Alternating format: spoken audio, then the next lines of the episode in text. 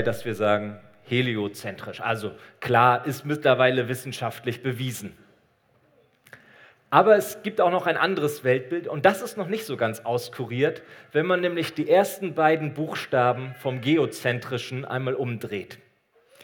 Dann haben wir nämlich ein egozentrisches Weltbild.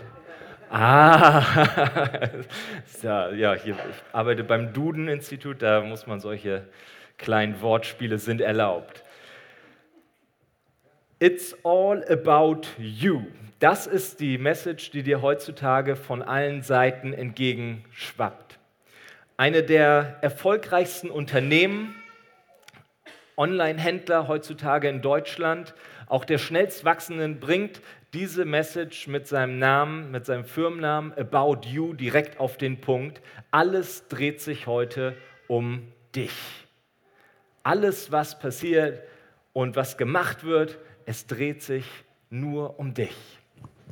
Und das birgt so ein paar Gefahren, dieses egozentrische Weltbild. Und darauf möchte ich mit euch eingehen und dann euch natürlich auch eine Alternative anbieten, wie wir von dem egozentrischen Weltbild wegkommen und das, was wir gerade gesungen haben, wer der Mittelpunkt unseres Lebens sein soll, dass wir das von ganzem Herzen annehmen und sehen, was das auch für Auswirkungen für uns hat.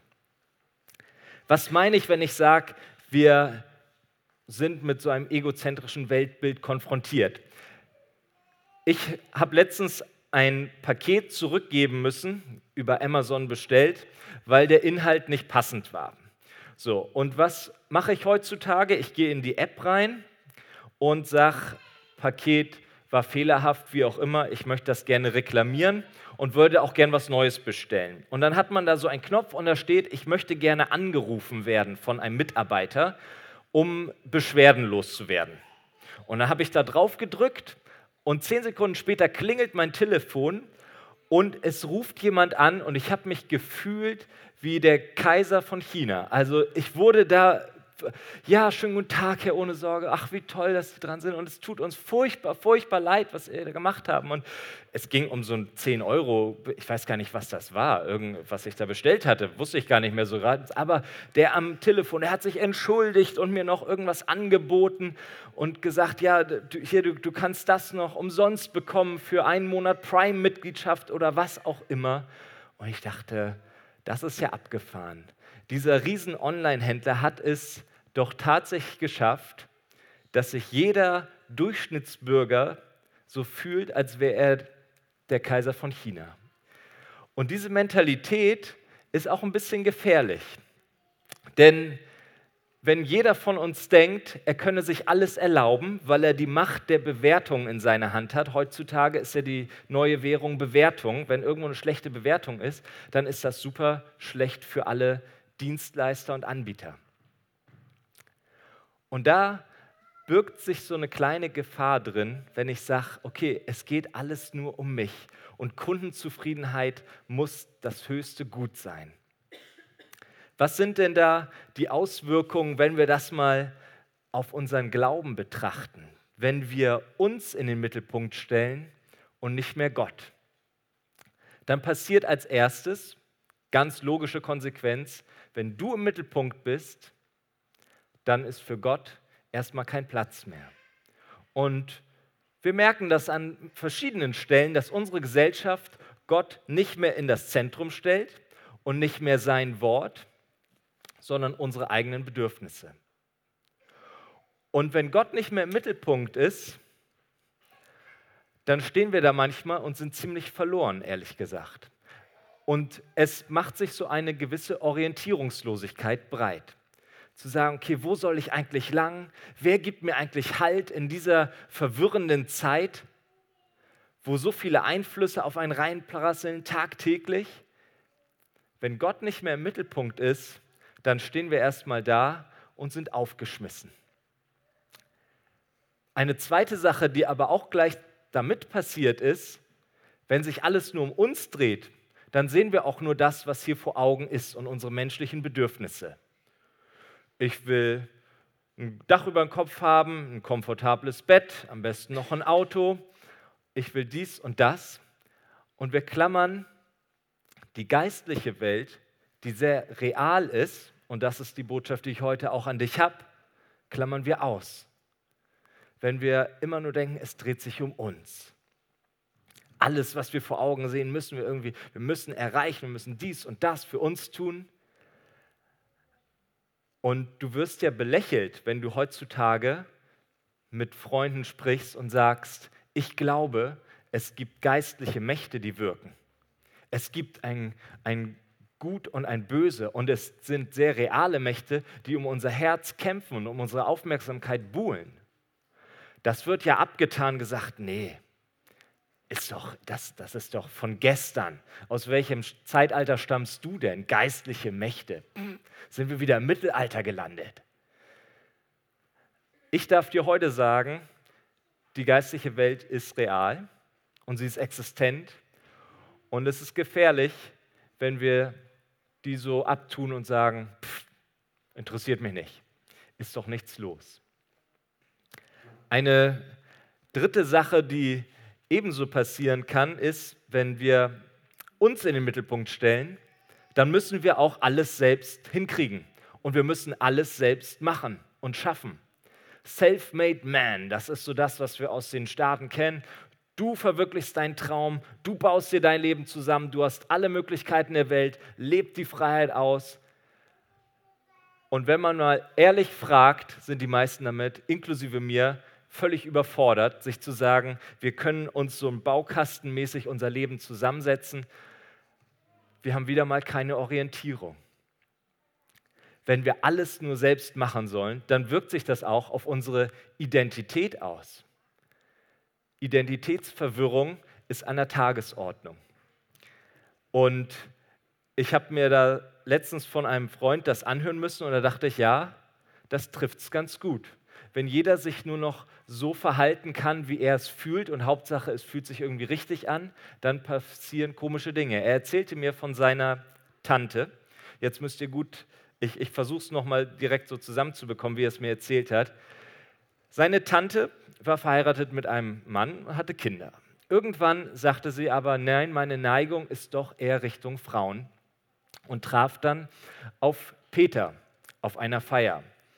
Ähm, Peter nannte sich aber seit kurzem Petra, weil er sich hat umoperieren lassen und gesagt hat, nee, ich als Mann fühle mich nicht mehr ganz so, ich will jetzt lieber eine Frau sein.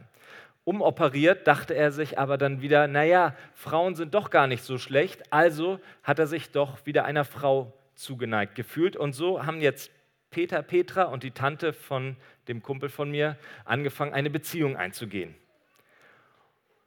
Und das noch nicht alles. Denn dann haben die beiden sich gedacht, alles klar, jetzt wäre es doch mal super, ein Kind zu haben. Ja.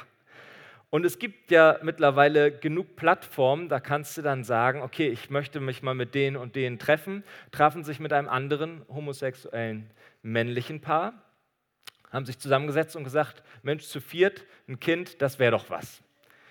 Haben geguckt, wo sich das matcht und rausgekommen ist der kleine Timmy. Und Timmy wuchs jetzt mit zwei Papas und zwei Mamas auf, die aber auch andere Vorstellungen von Erziehung hatten und sich die ganze Zeit irgendwie nur gekeilt haben, sodass auch noch die Großeltern mit ins Spiel kamen, die insgesamt, wer richtig mitgezählt hat, acht Stück, die aus Deutschland verteilt immer wieder ankamen, um Timmy nun zu erziehen und großzuziehen. Und ihr merkt an so einer Geschichte, irgendwie, wenn sich alles nur darum dreht, wie wir uns gerade fühlen, dann sind Identitätsprobleme auch recht vorprogrammiert. Ich weiß ja auch nicht, wie sich dieser Timmy dann irgendwann fühlen soll und als was vor allen Dingen, wenn, er, wenn es ihm einfach nur gesagt wird, es geht einfach nur um dich. It's all about you. Hauptsache, du fühlst dich gut. Das ist natürlich ein extremes Beispiel, aber ich habe es bewusst mal gewählt, um euch zu zeigen, was passieren kann, wenn man diese Weltsicht vertieft. Wir schauen rein in das Wort Gottes. Das ist immer hilfreich an so einer Stelle. Und ein alter Mann, lebenssatt, sitzt im Gefängnis unter keinen schönen Umständen in Rom. Und er merkt, irgendwie geht es demnächst zu Ende. Die Rede ist von dem guten alten Paulus.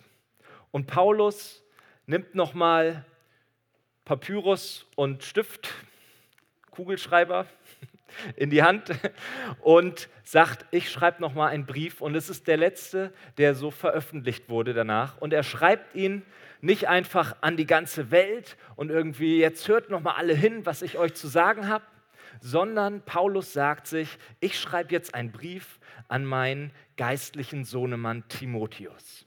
Timotheus hatte Paulus eine Zeit lang begleitet und Paulus hatte viel investiert in Timotheus und er hat gesagt, so meine, einer meiner letzten Briefe, den schreibe ich jetzt nochmal Timotheus und ich will ihm nochmal zeigen, auf was es wirklich ankommt.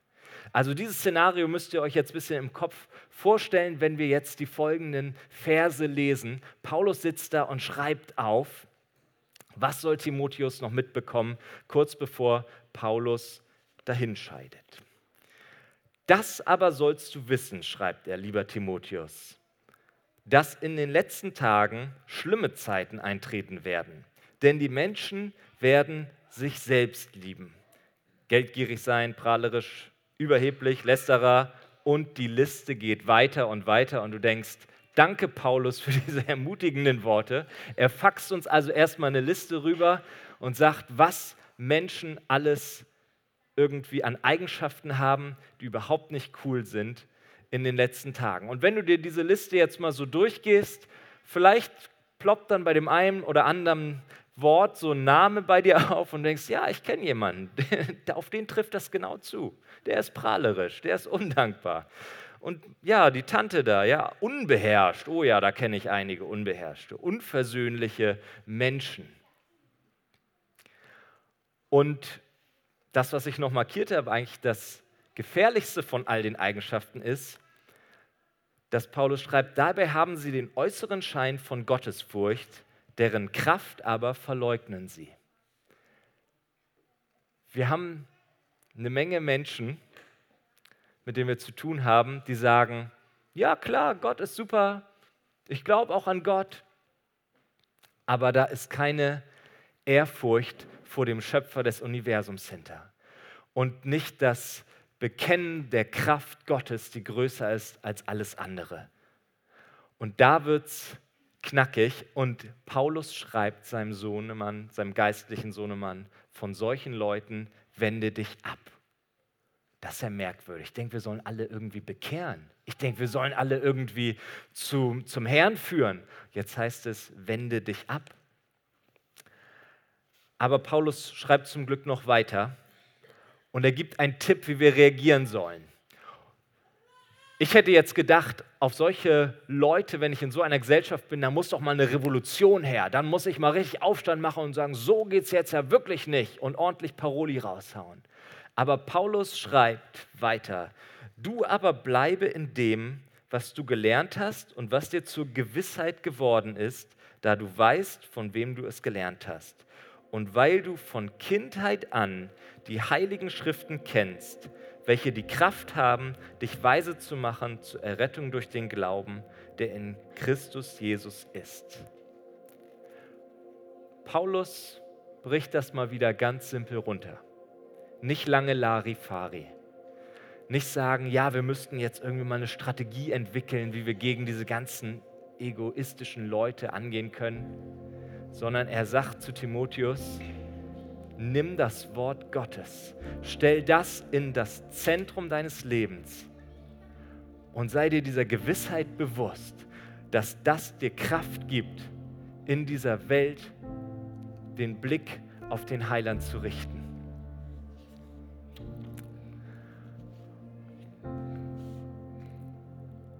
Und es geht noch weiter und da möchte ich euch abschließend auch noch mit reinnehmen. Paulus betont nochmals, er sagt, es wird eine Zeit kommen, da werden sie, also die Menschen, die gesunde Lehre nicht ertragen, sondern sich selbst nach ihren eigenen Lüsten Lehrer beschaffen, weil sie empfindliche Ohren haben. Paulus redet hier nicht von einer kollektiven Mittelohrentzündung. Er redet davon, dass sich heutzutage ja jeder auch raussuchen kann, was er oder sie für richtig und falsch hält und ich höre mir das an, was sich gut anfühlt. Ich höre mir in den Podcast von den Predigten die Predigten an, wo steht, Gott liebt mich. Ach, das ist schön und das reicht. Das ist wahr und unumstößlich, dass Gott dich liebt. Aber es heißt nicht, dass danach alles rosarot ist und wir uns in so ein Schaumbad des Glaubens einfach nur zurücklehnen können und sagen, ach, jetzt ist ja alles toll. Es gibt auch genügend Verse, die von einem heiligen und allmächtigen Gott sprechen, dem alle Ehrfurcht gebührt. Und den sollten wir nicht aus dem Fokus verlieren. Ihr kennt das, meine Bibel ist auch vollgemarkert mit so, mit so Versen, die sich auch, die kann man auch immer gut verwenden auf so Grußkarten. Ne? Also die sind, die, die, sind, die sind schön und richtig, aber wir müssen das ganze Wort nehmen und es wieder in unser Zentrum stellen und es mit Haut und Haaren auch annehmen und sagen, hey, darin möchte ich groß werden und Orientierung finden. Mir fällt auf, dass Paulus bei diesem Schreiben an Timotheus niemals die Schuld auf das System schiebt. Zu der Zeit, wo er den Brief geschrieben hat, dürfte Nero, Kaiser Nero schon an der Macht gewesen sein, der die Christen verfolgt hat im höchsten Maße. Und Paulus hätte auch gut schreiben können, oh, die Welt ist einfach so schlecht. Es, das System ist schuld, alle machen es, wir haben eh keine Chance. Für Gott ist das System nicht das Problem. Das kannst du dir merken. Egal, wie sich unsere Gesellschaft entwickelt und auch dein persönliches Leben, Gott bleibt gleich. Und was passiert, wenn er im Mittelpunkt steht? Dann wird Folgendes passieren. Erstmal, du stehst nicht mehr im Mittelpunkt und es dreht sich nicht mehr alles um dich und das kann befreiend sein. Du erkennst die geistliche Realität. Du weißt, hey, es gibt Mächte, die kämpfen auch um mein Herz. Und ich darf mich aber auf den stützen, der auf meiner Seite ist und darf beten, dass sein Wille geschehe, wie im Himmel, so auf Erden. Und da muss ich das nicht mehr angstbesetzt beten und sagen, na, was wird jetzt sein Wille sein? Schickt er mich jetzt irgendwo in den tiefsten Busch zu missionieren? Manche beten ja dieses Sein Wille geschehe unter dem Motto. Aber wenn du sagst, nein, sein Wille geschehe wie im Himmel so auf Erden, darfst du Gott vertrauen, dass er dein Leben kennt und deine Bedürfnisse und dein Leben in seine Hand nimmt. Und du kannst Gott machen lassen. Mahela und ich haben uns jetzt vor einem guten Monat selbstständig gemacht und da kommen dann auch immer wieder Leute auf mich zu, auch letzte Woche, sagt, kannst du noch ruhig schlafen, selbstständig sein? Ich sage, wenn ich Gott nicht auf meiner Seite hätte, würde ich mich auch wirklich nicht selbstständig machen. Und das meine ich ganz ernst und nicht als frommer Spruch. Aber mit Gott auf meiner Seite, dem ich vertrauen kann, dem ich sagen kann, er ist mein Versorger, er ist mein Schatzmeister und mein Reisebegleiter da muss ich mir doch keine Angst machen.